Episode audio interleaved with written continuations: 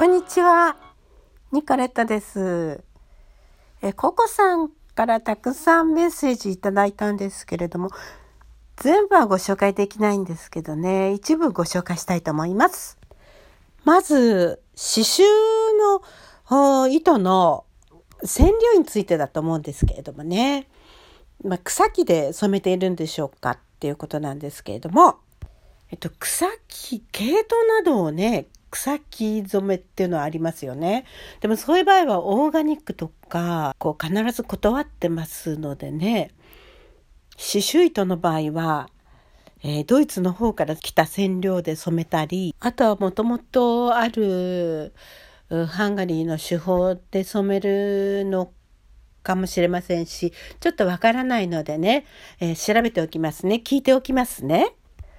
あと、いくつか写真でご紹介したハンガリーの刺繍のことだと思うんですけれども、どなたがね、刺した刺繍ですかってことなんですけれども、あの、わかりません。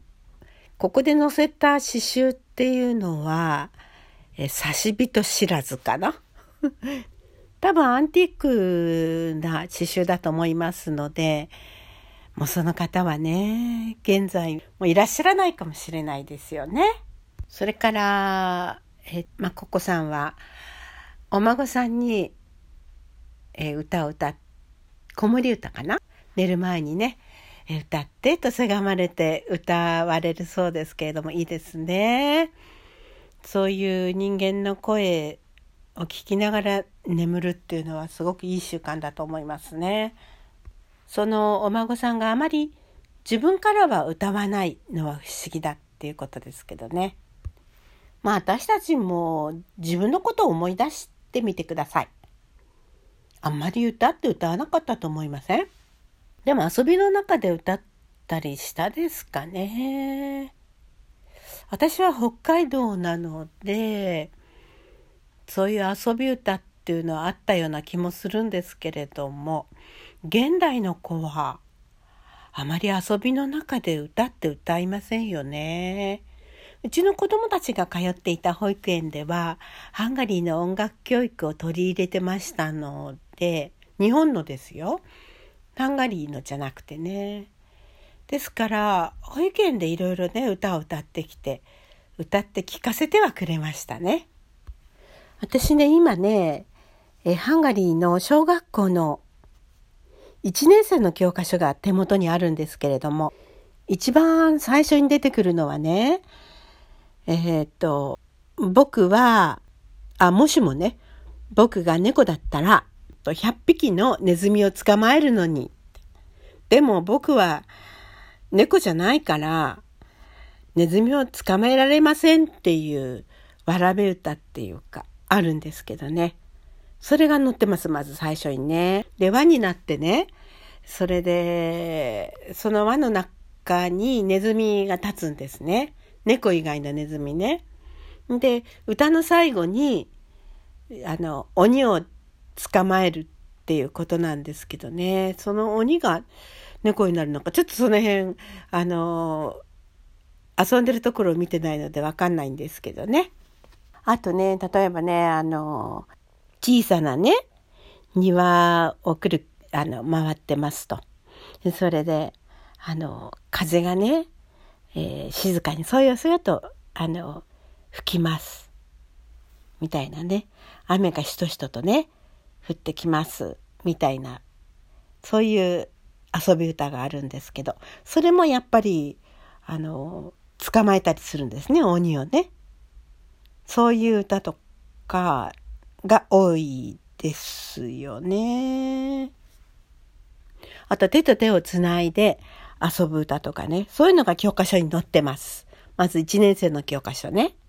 で、イラストがね、たくさん載ってまして、それで、あと最初にまずリズム読みの勉強をするみたいです。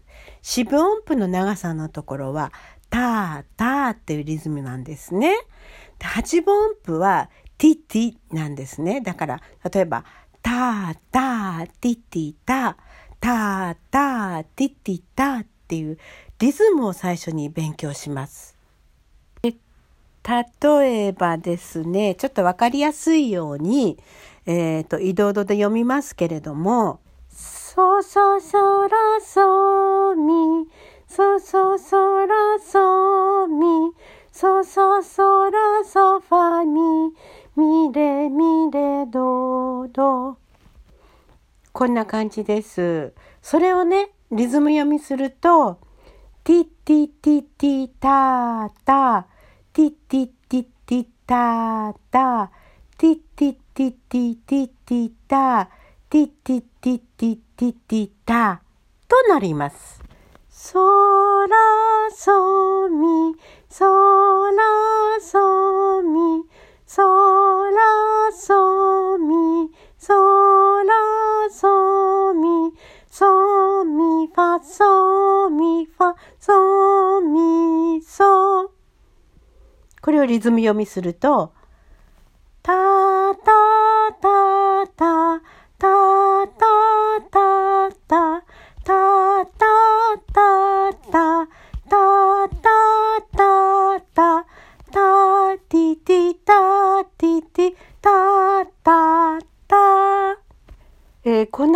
ですね。音のね、高さがね、ほとんど1、2、1、2、3、3個ぐらいしかないでしょ？だからね、とてもね、子供にとって簡単なんですよね。こういう歌から始めていきます。あとはね、ハンドサインと言いまして、これ、あの、ま、ハンガリーだけじゃないヨーロッパのどこだかの国でもハンドサインってやるんですけれども、あの、最初、まあ、ソとミしか出てきません。ソっていうのは手のひらを横向けてね、で親指が上向いています。これがソね。で、ミはちょっと手を下げて、手のひらを伏せた感じ。だから、ソミ、ソソミみたいなね。次にね、給付のことをやりますね。給付はね、あのー、えっと、すんって言うんですね。えー、例えば、えー、っと、た、た、た、た、すん、ティティティティティティタ、た、た、た、すん。給付はつまり音を出さないっていうことですけれどもね、そういう勉強をしていきます。そして、えっと、ソとミが出てきたでしょで次にね、ラが出てきます。ね。え、ソは、えー、っと、手のひらを、えー、正面向けて、親指が上でしたよね。でね、ラはね、ちょっとね、手首をこうキュッとこう下げまして、えー、斜めに、あの、手のひらが斜め下に向きます。で、そう、ラ、そう。とかですね。